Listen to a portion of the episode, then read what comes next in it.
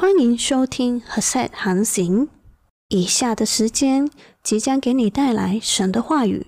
今天我们要看到一段经文，在这里我们会看到有一个人物，这个人物他遇到了一个极大的问题。这个问题呢，不只是他的身体受到影响，他的健康受到影响，他的生活也受到影响，甚至他还因为这样子而失去别人的尊重，得不到别人的尊重。这个人他遇到什么问题呢？我们来看这一段经文。今天我们要看的经文是在路加福音第六章。我们来看第六节先。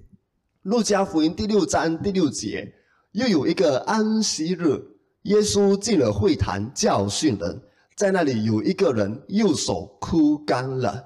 又有一个安息日，耶稣进了会堂教训人，在那里有一个人右手枯干了。这段经文一开始就告诉我们说，那一天是什么日子呢？那天是安息日。安息日是在星期几呢？安息日是在星期六。按照犹太人的教导呢，星期五晚上太阳下山就是星期六的开始了，一直到星期六太阳下山为止。所以对犹太人来讲，新的一天是从晚上开始的。这就是为什么你看圣经的时候呢，圣经会告诉你说有晚上有早晨。圣经不是先说有早晨有晚上。如果你看创世纪第一章的话呢，它一开始就说有晚上有早晨，而不是说有早晨有晚上。所以对犹太人来说呢，新的一天的开始是晚上。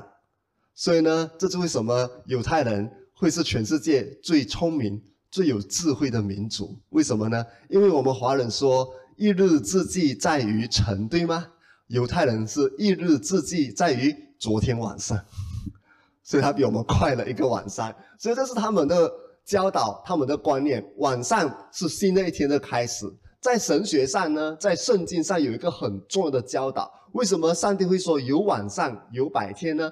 为什么新的一天是晚上开始？神要告诉我们一件很重要的真理。当晚上你在睡觉的时候，神已经开始做工了。等你早上起来的时候，你是在参与上帝已经开始的工作了。所以每天早上你都可以带着那个期待，期待参与神已经开始的工作了。所以你不用担心，神已经为你预备好了。每天早上，你可以带着美好的期待进入新的一天，看看今天神怎么样为你预备好，看看今天你要怎么样参与上帝已经开始的工作了。所以不用担心，不管你遇到多大的问题，相信你的神，晚上祷告交给神，睡一个觉，你就会发现到神已经帮你开始做工了，神已经开始做工了。甚至有时候我的经历是睡一个觉。第二天问题就解决了，神有办法去解决那个问题。但是有时候是神借着梦告诉我应该要怎么解决。有时候神是第二天的时候，我一起来的时候，他就给我智慧，我应该怎么做。所以，与其我整晚那边烦恼睡不着觉，不如我就好好祷告，交给神睡一个觉，让神做工。所以你每一天都可以带着美好的期待进入新的一天。要记住，进入新的一天，你不是孤单一个人，你不是要从零开始，不是的，是上帝已经为你开始做工了。上帝已经开始做工了，你起来是进入新的一天，你起来是进入他已经为你开始的工作。新的一天是在前一天晚上就开始了。不过对你、对于我来讲，我们是睡醒才算新的一天嘛。不过其实新的一天是前一天晚上就开始了。上帝已经开始做工了。所以不管第二天你要遇到多么大挑战的事情，可能学生是考试，可能做生意的是要去谈判，或者是要去做业务，可能领袖你有一些问题要解决，有一些管理上的事情需要去处理。都不用担心，不管问题多大，相信你的神。那天晚上当你睡觉的时候，神已经开始做工了。第二天带着美好的期待来参与上帝已经开始的工作了。所以这里让我们看到安息日。安息日是什么事情呢？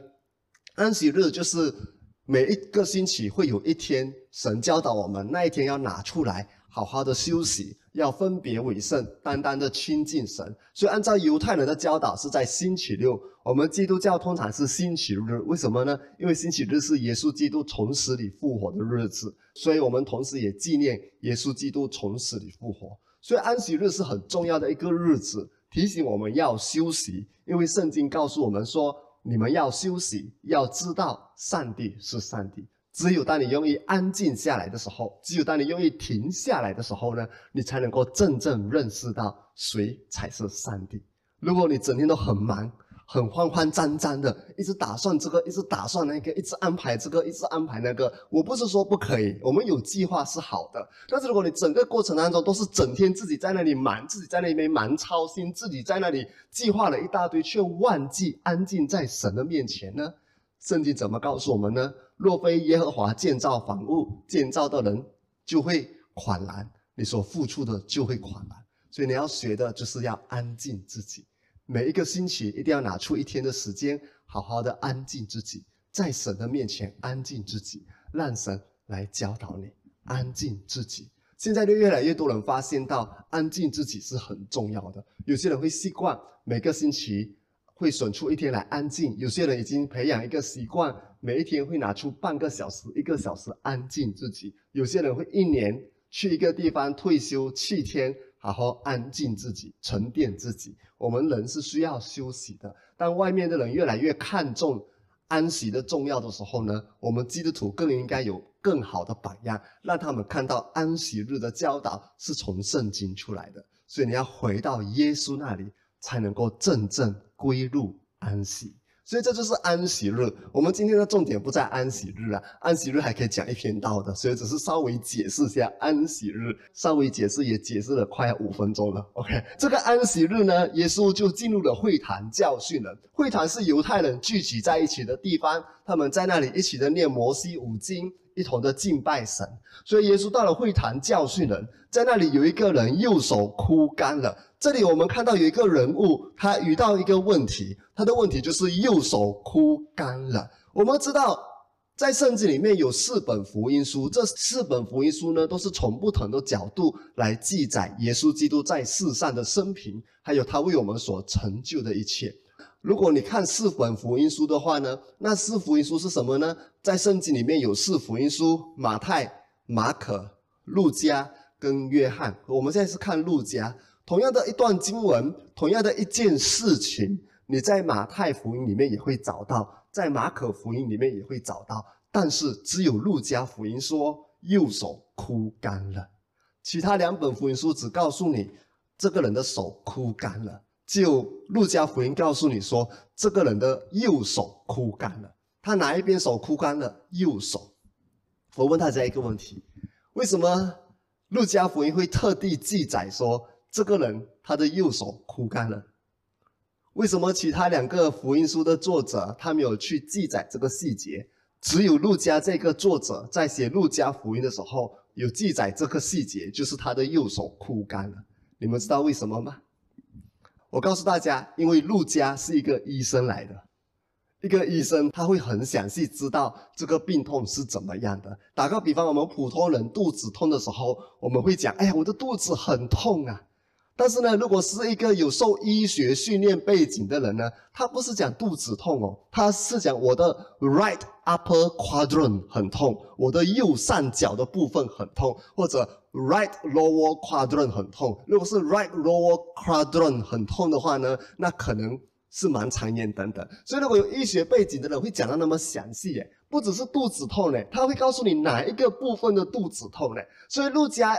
是一个医生来的，所以当他记载这件事情的时候，当然那时候他没有跟着耶稣，那时候耶稣在世上三十三年半的时候，路加还没有跟着他，路加是后来去考察考察其他门徒们的记录，还有其他门徒们所口传下来的一些的记录，所以呢，路加是考察这些记录，然后就写成了路加福音，后来也写了使徒行传。所以呢，陆家医生在考察这些记录的时候呢，他可能看到这里的时候呢，这个人的手枯干了。作为医生，他的一个职业的本能就是去找出这个人的哪一边手枯干了。所以就只有他有记下来，这个人是右手枯干了。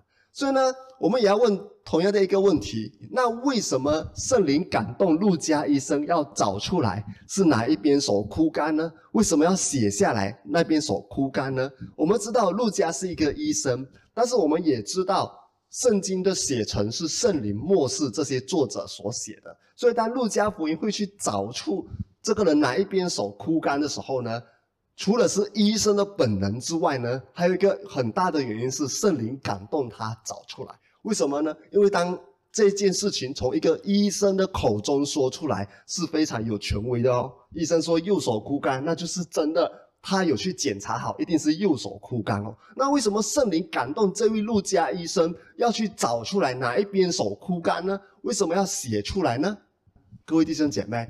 我们想到右手的时候呢，除了是你的手之外，看看你的右手，上帝创造的多么美好的一双手。这样我们是看右手，哇！当你听到右手的时候呢，你除了想到右手之外呢，还会想到什么呢？右手代表什么？我们大多数的人都是主要用右手，对吗？当然也有人是使用左手啦，不过大部分的人都是用右手所以右手代表什么？代表能力，对吗？代表工作的能力，代表权柄，代表地位。所以圣经告诉我们说，耶稣升到天上，坐在天父的右边，对吗？你问过这个问题吗？当我看到这段经文的时候，我曾经想过这个问题。或许是因为我很常想这些问题，后来神就感动我念神学吧。我曾经想过，我曾经想过这个问题。天父，圣经告诉我们说，耶稣升到天上，坐在天父的右边。我就在想，那谁坐在天父的左边呢？你没有想过这个问题吗？谁坐在天父的左边呢？圣经没有告诉过我们谁坐在天父的左边。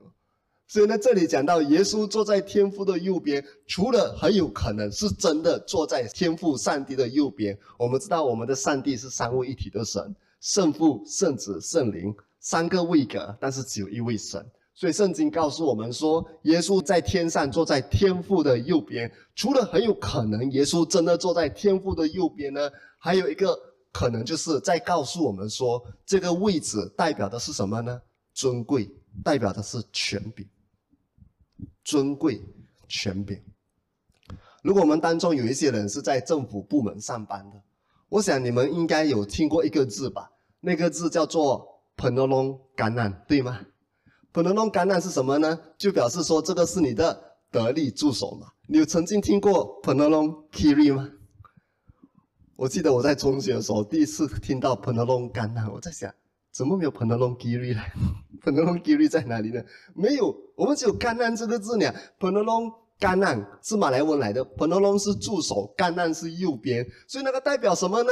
右边代表着能力，代表着权柄，代表着尊贵。所以当这个人他的右手枯干了，代表什么呢？他不只是右手枯干了，不只是手生病了，代表说他失去了工作的能力，他失去了保护家人的能力。甚至更严重的是，因为他失去了工作的能力，失去了赚钱的能力，失去了保护家人的能力，可能因为这样子也失去人家对他的尊重。所以不是单单右手枯干了这么简单，他是失去了能力，他不只是身体生病了，他也失去了生活的自理的能力，甚至失去了人家对他的尊重。所以你可以想想，这个人是多么的伤心，多么的痛苦吗？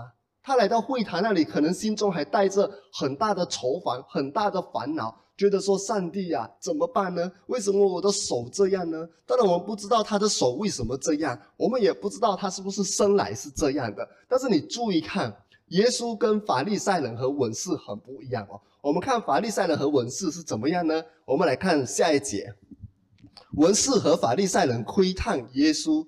在安息日治病不治病，要得把柄去告他。文士和法利赛人是这段经文的另外一群人。谁是文士呢？文士的意思就是他们负责抄写摩西五经，解释摩西五经，解释律法书，并且教导人家要怎么样去遵守这些律法书。结果经过他们的细心教导之后呢，摩西五经只有五卷书，在圣经里面前五本。叫做摩西五经，摩西五经只有五卷书，结果在这一群文士们的细心分析、教导和解释之后呢，这摩西五经五卷书的律法变成五十大准的规条，还有解释。我再重复，五准的摩西五经，摩西五经五准很短的，你今天晚上，你今天如果下午你回去，你说我就来挑战一下读摩西五经。我想你今天晚上应该就会读完了，除非你像以色列人一样迷失在旷野四十年 了，那就没有办法了。很多人读摩西五经读到一半就迷失在旷野几年，不会出来去。如果你没有迷失在旷野四十年的话呢，你今天下午回去读摩西五经，我想你今晚就应该会读完了。无准书罢了，摩西五经是圣经前面五本而已，无准书而已。可能一天就可以读完了，但是经过这群文士们细心仔细的教导、分析、解释之后呢，结果变成五十大准，五准书变成五十大准。听说我的动作太大了是吗？那 个再教一点动作，OK，五准书。变成五十大准。如果荧幕前的弟兄姐妹看不到我的话，放心，我的声音还在。OK，五准书变成五十大准，因为五准变五十大准是很多嘛，所以我的动作要夸张一点嘛。你不可能我说五准书变成五十大准，不是不是不是不是，这个不够夸张。我要讲五准书变成五十大准啊，这样才对嘛，对吧？这样才符合那个情景嘛。所以这是文士们的工作，哎，但是我们也要为文士们感恩呐。为什么呢？因为文士其中一个工作就是抄写旧约圣经呢。如果不是他们抄写旧约圣经的话呢，我们今天可能所流传下来的可能就没有那么完整，或者是没有那么准确。他们很小心的抄写旧约圣经，你知道他们怎么抄写吗？他们小心到一个地步嘞，每抄完一部分，他们要去算那个字数，算那个标点。跟字数有没有对？如果这一段里面有一百个字，多出一个字，他们就要重新找出来哪里出问题。所以他们一定一笔一画都不可以增加。你知道希伯来文是有一笔一画的，它有时候上面一点，下面一一画，所以呢，它这个都要算准准的。所以这一群文士是很谨慎、很严谨抄写圣经的，每一个字都要写得好好的，而且每写一段的时候都要去算有没有多出一点，有没有多出一画。所以圣经讲哦，省得画一点一画都不可以。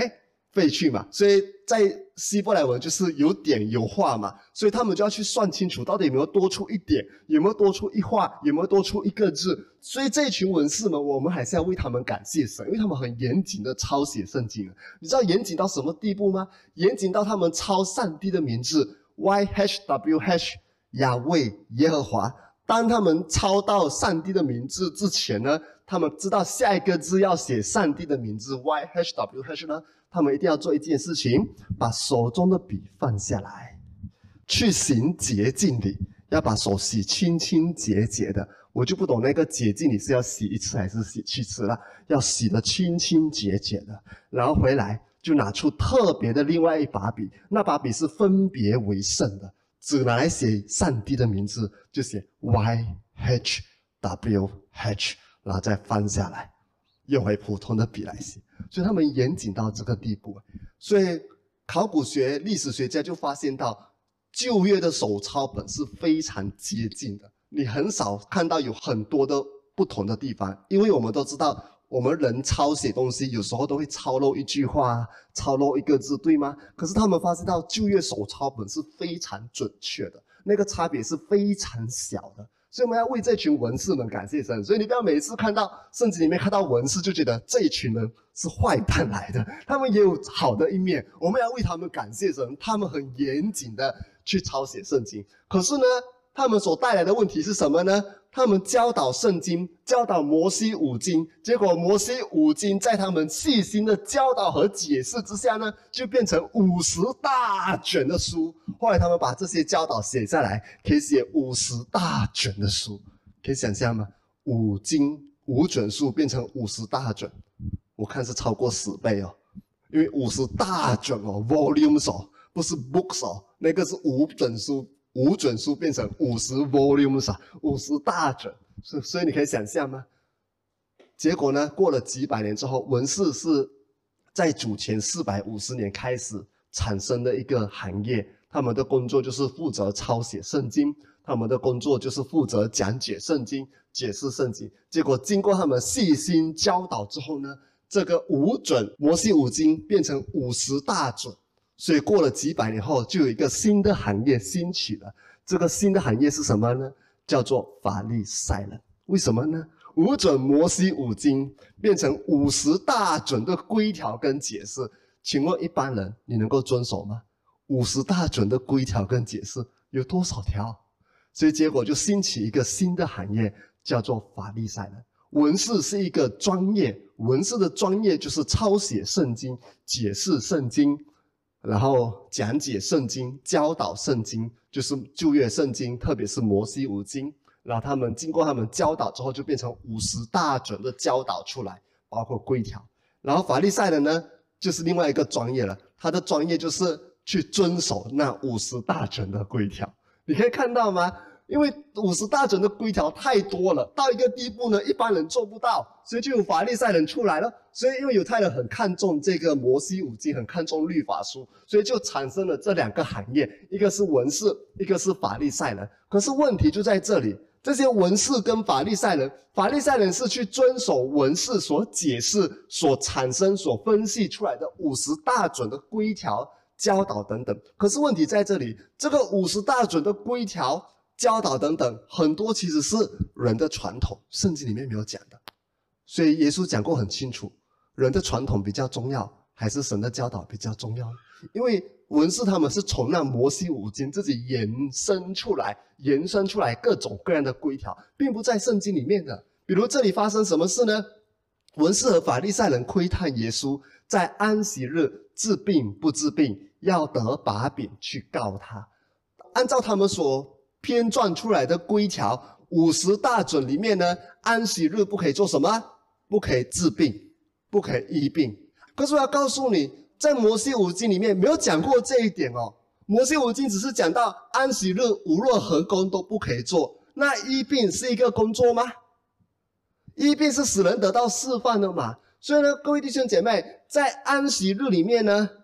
圣经是告诉我们说，无论何工都不可以做。它的目的是要我们休息，它的目的不是一个规条，说你什么都不可以做，包括吃东西。但是呢，犹太人文士呢，却发展出一套的规条：安息日你不可以走路超过多少里。如果你在以色列境内的话，安息日搭电梯你要小心哦。有一个电梯是专门给犹太人搭的，你安息日的时候千万不要进去哦。为什么呢？因为你安息日的时候，你进去那个电梯呀，二十层，你进这个犹太人这个电梯，我进旁边的电梯，我到了房间已经坐下来喝杯咖啡的时候，你还在那里，第二层停下，第三层停下，第四层停下，第五层停下，第六层停下，慢慢上去，因为安息日哎，不可以太远，也不会太大的动作，所以那个电梯你也不用按的，它自己会停的，每一层停下。没曾停下，所以那是他们安息日的规条。所以包括呢，他们安息日的规条包括什么呢？不可以医病。你知道到现在为止呢，犹太的医生呢，星期六是没有医病的哦，除非那个病是严重到会使他失去生命，那个医生才可以去医。而且那个可以还是破戒嘞。对犹太人来讲，那个还是破戒，还是犯了安息日，不过是可以被原谅的，因为对方有生命的危险。所以那是他们的教导，可是问题是这个教导并没有在旧约圣经里面。所以呢，现在呢，这一群人就来，嗯，我们是权威，我们把摩西五经编撰成五十大准的教导。现在我们来看耶稣了。现在安息日，哦，这个人生病了，耶稣你医不医他？你看到了吗？法利赛人、文士跟耶稣不同的地方就在这里。法利赛人、文士，他们所代表的呢，就是一群律法主义的。律法主义人强调的是会不会符合律法，他们不是强调爱心哦，强调的是会不会符合律法。另外一个特征本来是我要讲的，不过因为我要先解释法利赛人和文士嘛，然后就解释了十分钟了。OK，法利赛人和文士，另外一个特征我要讲的就是律法主义还有一个特征就是喜欢找出为什么。你还记得？在约翰福音，我曾经讲过的一段经文，有一个人生来就是瞎眼的，然后那群人犹太人就去问为什么他会瞎眼，对吗？这是律法主义。可是耶稣基督他是恩典，他本身就是恩典，恩典却不问这些问题。他不会问说这个人为什么会瞎眼，是不是因为他生来是犯罪的？怎么样生来是犯罪的？或者是是不是因为他父母犯罪？或者我相信你有听过一些人讲说，一定是祖宗第几代出问题。律法主义会这样子问，但是呢，恩典不会这样。恩典的教导是什么呢？不管是什么原因，只要你愿意来到耶稣的面前，你就一定得到释放，一定得到医治。这就是恩典的教导。所以你看到恩典跟律法主义有太大的差别了吗？所以律法主义是宁愿看到这个人远远活在病痛当中，也不可以治他。现在他们有一些改变呢，至少如果是在有生命危险，还是可以医啦。以前是就算有生命危险也不可以医哦，你知道吗？因为安息日不可以医病哦。现在是有生命危险可以医，你还是放安息日，不过是可以被原谅的。他们的教导是这样，所以你看律法主义到这个地步，宁愿这个人远远活在病痛当中，远远活在辛苦当中，远远被人看清，也不可以治他。这就是律法主义。但是恩典不是，恩典是只要你愿意来到耶稣的面前，没有说哪一个时间比较对。你任何时候都可以来到耶稣的面前，这个你真的绝对放心。你来找牧师，有时候时间不对，你打电话给牧师，牧师刚好睡觉就接不到你电话了。你找人有时候时间会不对，或者你找一些人帮忙的时候，有些人很会摆架子，而现在不是时候哎。我现在你没有看到我很忙吗？你去排队一下，或者什么时候来找我？我们找人有时候人会摆架子哦，可是耶稣不是哦，不管任何时候到他的面前，他都会帮助你。任何时候，昨天我送我的大女儿去考试的时候，我就跟她讲：，当你不会做的时候，应该怎么办？她就告诉我：祷告，问耶稣。对，祷告问耶稣。我每次跟学生们讲，这是合法的作弊。祷告问耶稣，这个不叫做作弊了。你问同学，问问别人，当然是作弊。但是问耶稣不是作弊，这是合法的。祷告问耶稣，任何时候你有什么问题？不管在哪里，什么时候都可以问耶稣。有时候你要问别人，别人不一定在你身旁，找耶稣。所以呢，就算是安息日，按照律法的教导，按照这群文士们对律法的诠释，安息日不可治病。但是耶稣怎么做呢？耶稣看到这个人来到他的面前，耶稣就心中充满着恩典和怜悯。虽然他知道。这群法利赛人正在找把柄。我们从别的福音书记载看到，说他们最后想要把耶稣杀掉，他们在找耶稣的把柄，要害耶稣。耶稣是在危险当中，结果耶稣有没有医这个病人？耶稣爱我们到这个地步，诶，就算自己暴露在危险当中，甚至愿意为我们牺牲一切，付上生命，他也在所不惜你看到了吗？耶稣就是爱我们爱到这个地步哎，有时候我们为了自保有危险，我们就静静的不要出动。我们知道现在看到很多网站有这个短片，有人发生车祸啊，发生什么事情啊，在闭路电视那里我们看到有人把它截录下来放在网站。闭路电视我们看到有些人遇到车祸啊，躺在地上啊，结果多少人经过，有没有去救他？有没有去帮他？为什么没有呢？明哲保身，怕自己掉入危险当中，对吗？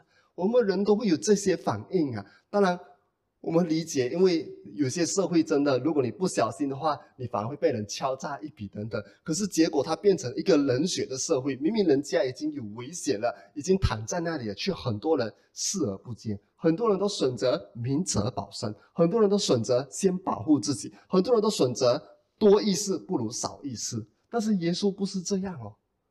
这个人右手枯干了，你可能会想，我们只是一个小人物，就好像我讲的，曾经有人告诉我，六十亿当中，那时候人口六十亿了，六十亿当中，耶稣会关心我这个小人物吗？但是我告诉你，耶稣就是关心你跟我这个小人物。这个小人物来到耶稣的面前，右手枯干，他只是茫茫人海中其中一个。但是如果耶稣要依他的话，他要得罪权柄者，他要得罪那些宗教领袖，他要得罪那些在社会上有头有脸的人。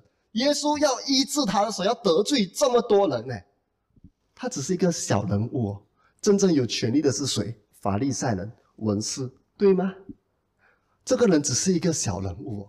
但是耶稣还是帮助他，就算把他自己暴露在危险当中。你看到耶稣这么爱你吗？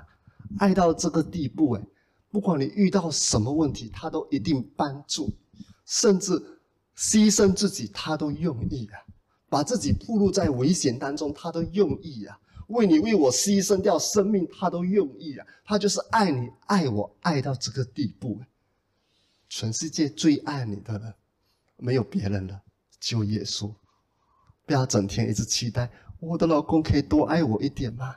醒醒吧！就耶稣是最爱你的。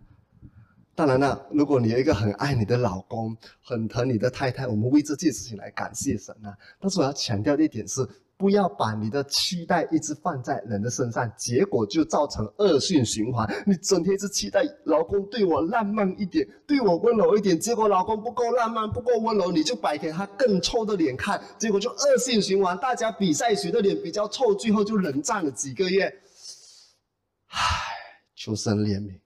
你要看耶稣，当耶稣的爱充满你的时候，就算你的老公不够体贴、不够温柔，但因为耶稣是这么爱你，你会很主动的对你的老公体贴温柔，结果这就变成良性循环，你的老公也被感动，哇！原来有耶稣的人就是不一样，那他就会开始要相信耶稣，甚至他会越来越爱你，越来越温柔，越来越体贴。所以不要把期待放在人的身上。如果你期待人，每一次你遇到问题，那个人就立刻帮助你，醒醒吧！因为人毕竟是有限的，他也不可能随时在你身边啊，他也不可能你一 call 他，一打给他，他就可以立刻飞到你面前啊。有时候他的能力也有限啊，可能你遇到一些财务的问题，他本身的钱都不够，怎么帮助你呢？所以你把期待放在人的身上呢，你有很多的失望的。你要把期待放在耶稣那里，因为只有这位耶稣，他愿意为了你牺牲一切、放弃一切、付出一切，只为了救你，只为了帮助你。只有这位耶稣是这么的好。我告诉你，我曾经听过我的一个朋友告诉我说，他那时候有一段时间遇到很惨的情况，他是一个基督徒，然后他就很想离开耶稣去。拜别的神明，因为他知道他呢有一个朋友去别的地方请了一个神明回来，结果请那个神明到他家里的时候就风生水起，越做越好，甚至越赚越多钱。所以我的那个基督徒朋友就受到影响，他也想去这么做。结果你知道发生了一件事情吗？让他立刻醒过来。发生什么事情呢？这个人我讲的去请去一个国家请一个神明回来。结果做得风生水起，越赚越多钱，但是他赚到了一个数目之后呢，他没有做到他对那个神明的承诺。他做到一个数目之后呢，那个神明要他付代价，你知道付什么代价吗？他发生到一个意外，差点连命都没有了。你看到了吗？那是外面的神明，外面的神明帮你是有条件，但是真正的神耶稣基督。他帮你是没有条件的，他帮你到甚至愿意把自己的性命，已经把自己的性命都付出了。外面的神明帮你是要你的性命或者要你的灵魂，但是耶稣帮你是没有条件的。他帮你到一个地步，甚至愿意付出一切，这就是你的耶稣。快点来到他的面前。所以你看到这个人吗？耶稣跟他说什么？第八节，起来。站在当中，那人就起来站着，然后耶稣对他们说：“我问你们，在安息日行善行恶、救命害命，哪样是可以的呢？”他就周围看着他们众人，对那人说：“伸出手来。”他把手一伸，手就复了原了。你看到什么？当他来到耶稣的面前，耶稣叫他起来。起来的意思是什么呢？在原文里面，我现在我今天就不读希腊文给你们听吧。在原文里面呢，这个“起来”的意思是什么呢？起来的意思呢，在原文里面，它还有一个更深的意思，叫做“醒醒吧，醒醒吧”。谁才能够帮助你？只有耶稣才能够帮助你。醒醒吧，你要先醒醒，醒悟过来，不要再靠别人，不要再靠其他的方法。醒醒吧，只有耶稣能够帮助你。然后站住，站住，这个我就读给你们听吧。希腊文起来，站在当中。这个站呢，在原文里面呢是 histemi。histemi 的意思是什么呢？为什么要读给你们听？等下你知道为什么了。所以刚才我们讲起来，起来在希腊文原文里面呢，它的意思是醒醒吧。然后站住，站住在原文里面呢，histemi。histemi 的意思是什么呢？停止，停止你正在做的，停止靠你自己的努力，停止靠你的方法，停止去靠所谓的外面的那些神明，停止这些。停止消极的想法，停止那种律法主义的想法，停止那些消极的自怜自爱的看法，停止这一切，停止。就当你愿意停止，be still，休息，安静，停止。就当你愿意停下来的时候呢，上帝才能够帮助你。你整天在那里跑来跑去，你说上帝怎么帮助你？如果我的孩子叫我帮他修东西，但是他自己的手还在那边忙来忙去的话，你叫我怎么修？对吗？停。停住，就当你愿意停下来的时候，神才能够帮助你。然后接着伸出手来，伸出手来的意思是什么呢？跟神说：“来帮助我。”我不游泳哦，所以我虽然是很喜欢跟大家开玩笑的，但是如果我们在喇浪江河畔，你千万不要跟我开一个玩笑，把我推进喇浪江哦。我不游泳哦。如果有人把我推进喇浪江，我第一件事情做的是什么呢？伸出手来，对吧？伸出手来，你要赶快丢绳子也好，丢什么也好啊！丢了，另外一边要拉住了，不要绳子整条丢进哪乱讲也没用啊！你绳子一端丢给我，另外一端你要拉住，然后我一定会伸手抓住那个绳子，或者你要直接伸手抓住我的手也是可以的，但是要看谁的力比较大了。如果我的力比较大，你就被我拉下水了。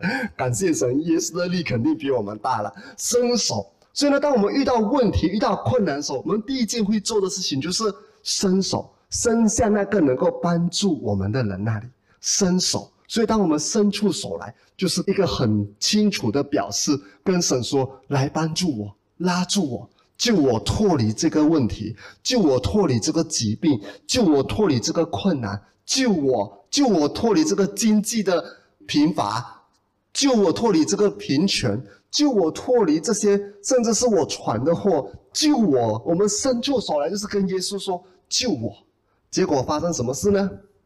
当他把手一伸，手就复了原，就是被恢复。复了原，这边复的意思是恢复，被恢复。OK？为什么我刚才要读站住 histemi 给你们听呢？刚才我们讲了三个字，好不好？起来，三个词。在原文里面是三个字了，起来，起来，它的意思就是醒醒吧。站住就是停止不做，停止你现在做的事情，停止你现在的方法，停止你自己的努力，停止你自己的想法，停止你那些错误、消极的信念，停止这一切。所以叫做站住。站住原文里面是 histemi，停止，然后伸出手来，就是表示说神你来帮助我，拉住我。所以我们看了这三个字了。OK，这三个字之后，我们看到的一个字就是复了原，恢复的复。恢复这个字呢，在原文是什么呢？我再重复哦，刚才 histemi 这个字很重要哦。如果你看原文就知道了。OK，听好这个字，恢复这个字在原文里面是 apokatistemi，是能够重复，能够重复它。等下请你吃好料。apokatistemi，什么是 apokatistemi？我很常跟大家讲，在希腊文很可爱的长长的字，通常都是两三个字组成的。我再重复，长长的字通常是两三个字组成的。所以我在教我孩子读书的时候也是一样，不管是历史也好，科学也好，我跟你讲，只要是长长的字，通常都是两三个字组成的，你把它分出来就可以了，你就很容易记了。a p o c a t i s t e m i 很难记，对吗？我告诉你，很容易记的，牧师没有夸张的，真的很容易记的。a p o c a t i s t e m i 它其实是由三个字组成的。OK，准备好，你的牧师要做大动作了哦。三个字组成的，我是跟拍摄的弟兄姐妹讲，你的牧师要做大动作了。那是三个字组成的，那三个字是什么呢？第一个字是 Apo，Apo。我其实有一个 Christian name 叫做 Paul。那时候，因为我年少方刚，我就想像保罗一样终身不娶，服侍神。结果我现在有一个老婆，三个孩子。阿破，阿破，保罗破，A P O，阿破。当然，这个阿破不是保罗的意思了，我是帮你们记。阿破，阿破，这是第一个字。阿破，卡塔是第二个字。Histemi 是第三个字，所以三个字合在一起就变成 Apocatistemi，所以它其实有三个字。Apo，跟我一起读 Apo。电视机前或者荧幕前的弟兄姐妹不要偷懒哦，跟着一起读 Apo。Gata，Histemi。Apo 是什么意思呢？Apo 是 away，就是远离、离开、离开那个地方，那个方向是离开。阿破，嘎大是什么呢？你不懂嘎大是什么吗？你小学就读了嘛？嘎大嘎大，那么嘎大可咋？嘎大 adjective 是吗？还有嘎大声地，有嘎大声地这个字吗？我马来文也退步了。嘎大嘎大就是嘎大嘛。你们的表情在告诉我，牧师，你是在看我们不懂希腊文是吗？嘎大在马来文是字的意思啦，但是在希腊文是什么意思呢？嘎大的意思是根据、依照。嘎大 according 根据、依照。那 histemi 是什么呢？还记得我刚才讲了吗？谁答对的话，我不敢给任何承诺，因为这个太容易了。histemi 是什么意思？不是，histemi 是什么意思？站住，停止。还记得我刚才讲吗？站住，停止，就是 histemi 的意思。站住，停止，它的意思是什么呢？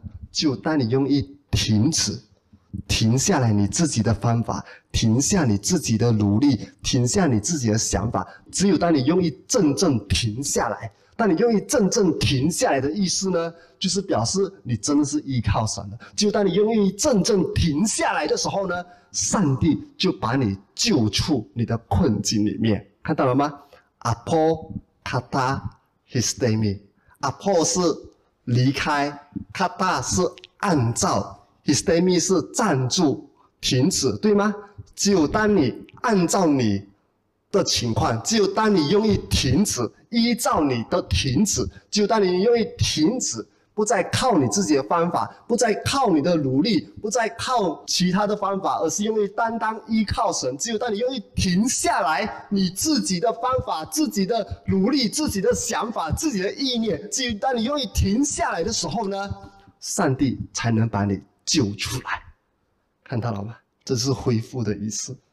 所以安息日很重要，他告诉你要安静下来。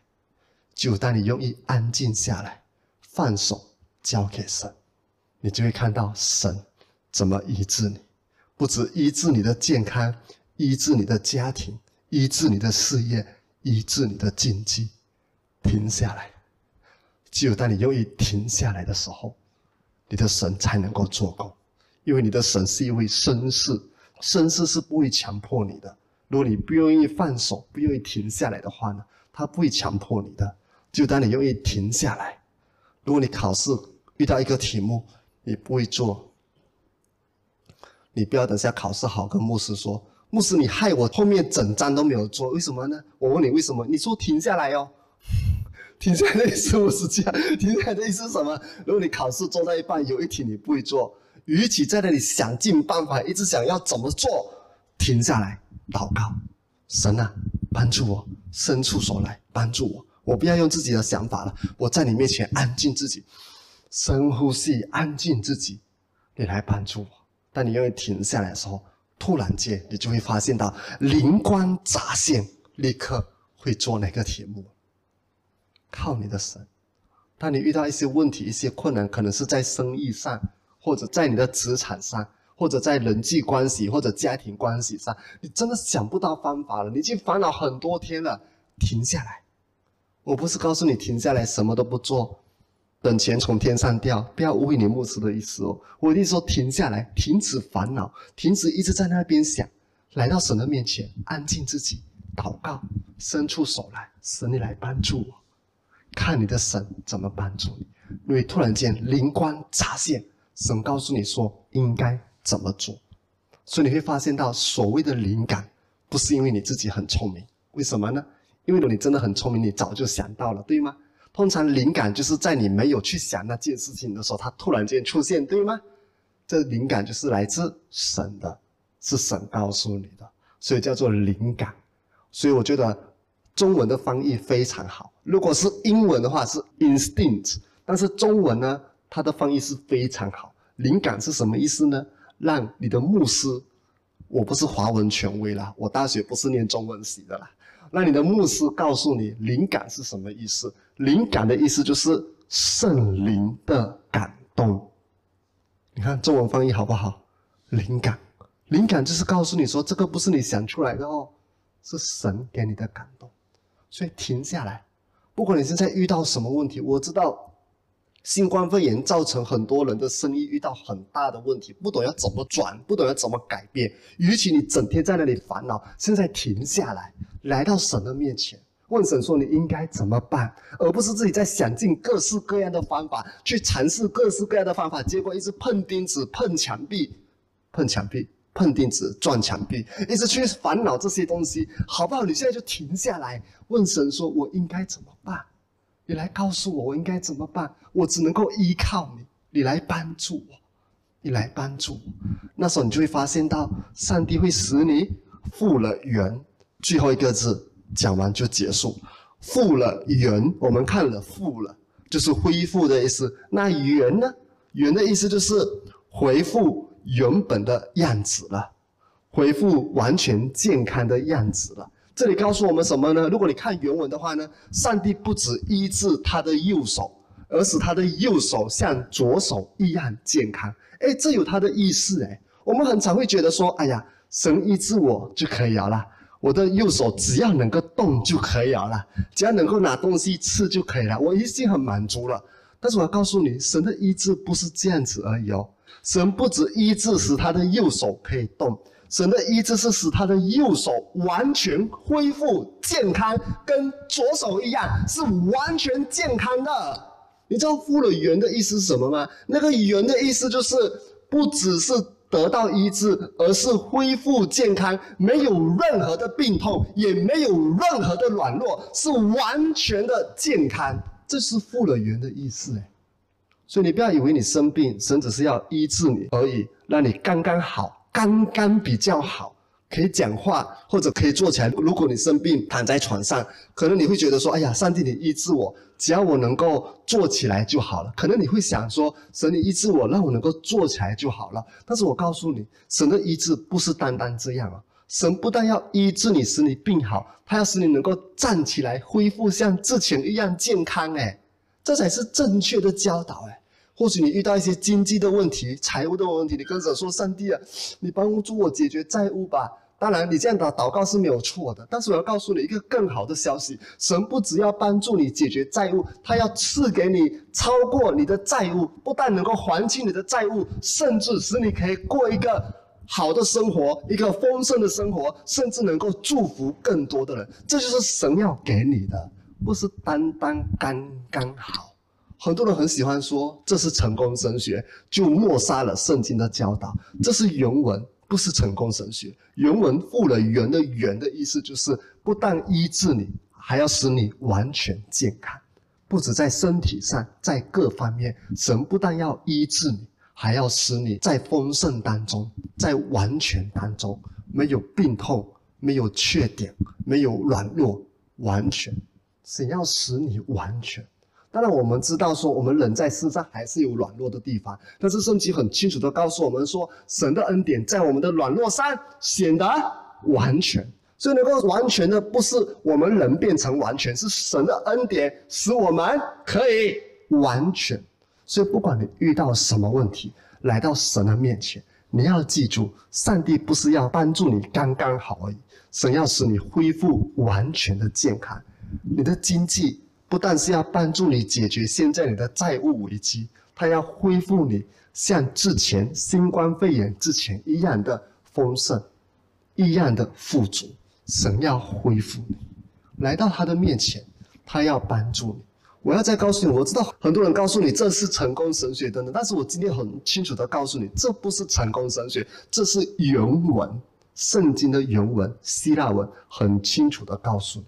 复了原的意思就是不只是刚刚好，而且是恢复到完全没有病痛、没有软弱，这才是复了原的意思。我们要回到圣经原本的意思。所以各位弟兄姐妹，不管你现在遇到什么问题，来到耶稣的面前吧，耶稣他一定帮助你的。我再重复，耶稣他一定帮助你的。他爱你爱到一个地步，甚至连自己的生命都愿意舍去。有什么他不会帮助你呢？放心，来找他。或许你找牧师的话，我敢告诉你啊，如果你半夜打给我的话，我应该都不会接到电话了，因为你的牧师一睡着就是天塌下来给当被盖的。就算我电话没有关声音呢，电话响也会继续睡得很熟的。所以呢，你找你的牧师呢？可能时间不对呢，你的牧师不一定会接电话。再加上我现在用的那个电话 line 不是很好的，时不时你都打不进。然后你打得进的话呢，很长又听不到我声音，很长。另外一头会说：牧师，你有听到我声音啊？牧师，你我听不到你的声音啊。另外一头会这样子告诉我，因为我用的电话线，哎呀，最近换了一个电话线，因为它的配套很便宜，结果很痛苦。然后偏偏我又签了一个 contract，被绑了十二个月。如果我取消那个 contract 的话呢，我要还接下来的十二个月才可以，所以我就上诉到政府的部门 MCMC，希望他们可以采取一些行动，让我可以完全的解开那个 contract 而不受绑住，还可以换去别的电话公司。别用那种眼神看着我，因为我不会告诉你是什么公司，这个很重要嘛。我们在台上不可以讲出这些东西，只是告诉你这个是我的经历罢了。所以呢，如果你找你的牧师的话呢，时间不对，可能找不到他。或者是刚好我的电话线不好，你找不到我，但是你找你的耶稣呢？不管什么时候，他都随时帮助。还记得我告诉你的吗？你的耶稣是不受时间、空间限制的。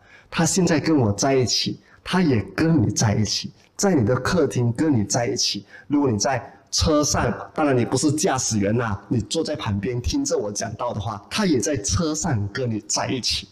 不管你在哪里，耶稣都跟你在一起；而不管什么时候，耶稣都跟你在一起。所以他是你随时的帮助。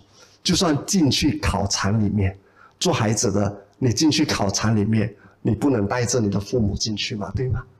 我常跟我的孩子开玩笑，我有一个书桌嘛，有时候他们有功课有问题要问我，都会过来这里坐在我旁边问我。我说不然我这边角落贴一个牌子。贴着天才阁，来，你来问天才老爸，这是可能开玩笑的，可能会开玩笑的。我要讲的就是，如果我的孩子去考试的话，他能够带着他的天才老爸进去考察吗？你们的摇头就表示你们同意你的牧师是天才老爸，所以这个回应很严重的。OK，所以他不能带着我去考试，对吗？他只能够怎么做？耶稣跟他一起，他可以带着耶稣去考试。而耶稣可以帮助他，他不会的地方可以问耶稣。选择耶稣是无所不在的，让他帮助你，让你的耶稣帮助你。所以各位弟兄姐妹，不论你遇到什么问题，现在你就安静在耶稣的面前，我们就一起的闭上眼睛，带到耶稣的面前，跟耶稣说：“我停止依靠自己，我停止用自己的方法，我要来依靠你。”我要伸出我的手来，你来帮助我，耶稣。只有你能够帮助我，不论什么问题，都带到耶稣的面前。就算那个问题是你自己闯的祸，你犯的错，我要告诉你，耶稣不但不会责备你，他还要帮助你。你去看福音书，每一个罪人来到耶稣的面前，耶稣都没有责备他们呢，耶稣反而是帮助他们呢。你看福音书，耶稣只骂法利赛人和文士，为什么呢？因为法利赛人和文士整天骂罪人，所以耶稣骂他们。但是耶稣从来没有骂过罪人的。如果你看福是福音书的话，凡是来到他面前的罪人，耶稣都以爱来使他们悔改，耶稣都以爱来帮助他们。凡是来到耶稣面前的罪人，不管是撒该呀，或者那个行淫被抓的妇人，被带到耶稣的面前，你看不到耶稣有一句责备的话。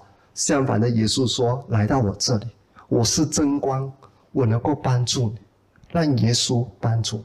所以，就算那个祸是你自己闯出来的，来到耶稣那里，因为现在只有耶稣能够帮助你。不管那个问题有多大，只有耶稣能够帮助你。”就算你最后要去负那个责任，你放心，你并不孤单，耶稣会陪着你一起去面对那个错误的后果和责任。我们犯错当然是要负责任，是没有错的，当然要去承担那些后果也是没有错的。但是在这个过程当中，让你的耶稣陪着你，让你的耶稣帮助你，陪你一起去面对，带领你一起去度过这个难关。你的耶稣他会帮助你，甚至他会帮你去扛，去承担那个后果。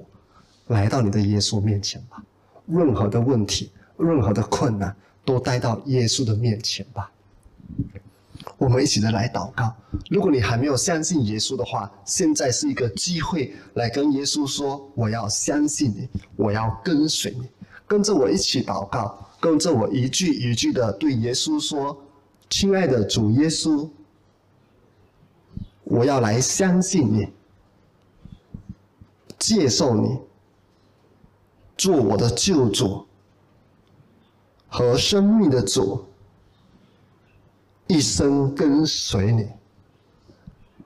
谢谢你，耶稣，如此的爱我，永远的爱我，与我同在。是我随时的帮助，直到永远。阿门。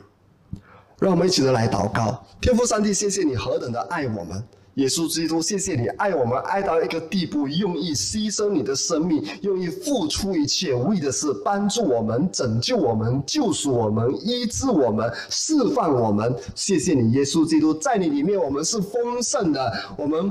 不但是一无所缺，我们是凡事充足，能够多行各样的善事。在你里面，我们的病痛都可以得到医治。不但是当刚刚好得到医治，而是恢复健康，像之前一样健康。谢谢你，你不但要帮助我们，你要使我们夸胜；你不但要帮助我们解决问题，你要使我们得胜；你不但要帮助我们解决我们的缺乏，你要使我们是充足有余，活在丰。丰盛当中，能够成为更多人的祝福。天父上帝，我们只能够仰望你；耶稣基督，我们只能够依靠你。圣灵提醒我们，时时刻刻注目在耶稣那里，不再靠自己，不再用自己的方法，而是单单依靠耶稣，伸出手来，让耶稣抓住我们的手，让耶稣扶持我们，让耶稣帮助我们。谢谢你，天父上帝，你是我们的父亲，我们是你的孩子，直到远远远远。谢谢你，耶稣基督为我们所成就的一切。第三天从死里复活，让我们这里的每一个人有复活的大能，永远的生命。谢谢你圣灵在每一天生活当中，你要亲自的指导我们，越来越经历神的能力，越来越经历神的真理，越来越明白神的话语，越来越与神亲近。同时，圣灵你要亲自的引导我们每一天的生活，让我们跟随耶稣基督的脚中行，引导我们每一天的生活所做的每一个。决定你要保护我们不掉入任何的网罗陷阱里面，你要帮助我们走在正确的路上。谢谢你圣灵与我们每个人同在，让我们一同来领受祝福。愿主耶稣基督的恩惠、天赋上帝的慈爱和圣灵的大能，常与我们每个人同在。有圣父、圣子、圣灵三位一体的主，每一天看顾你和你的家人，不论你们在什么地方，上帝大能的手与你们同在，上帝的膀臂在你们身上，神要亲自保护你们，神要亲自保护你和你的家人。不论你们在什么地方，你出你入，神都保护你们，不遭遇任何的患难，不遭遇任何的灾害，不遭遇任何致命的疾病，也不遭遇任何的瘟疫。上帝要亲自保护你和你一家，没有任何致命的疾病和瘟疫能够进到你的家。任何致命的疾病和瘟疫的病毒、细菌一碰到你的家，全部立刻死亡。上帝要保护你和你。的家人，不论你在什么地方，神大能的膀臂都在你的身上，神的能力复庇你，与你同在，从今时直到永远永远。奉耶稣基督名宣告，阿门。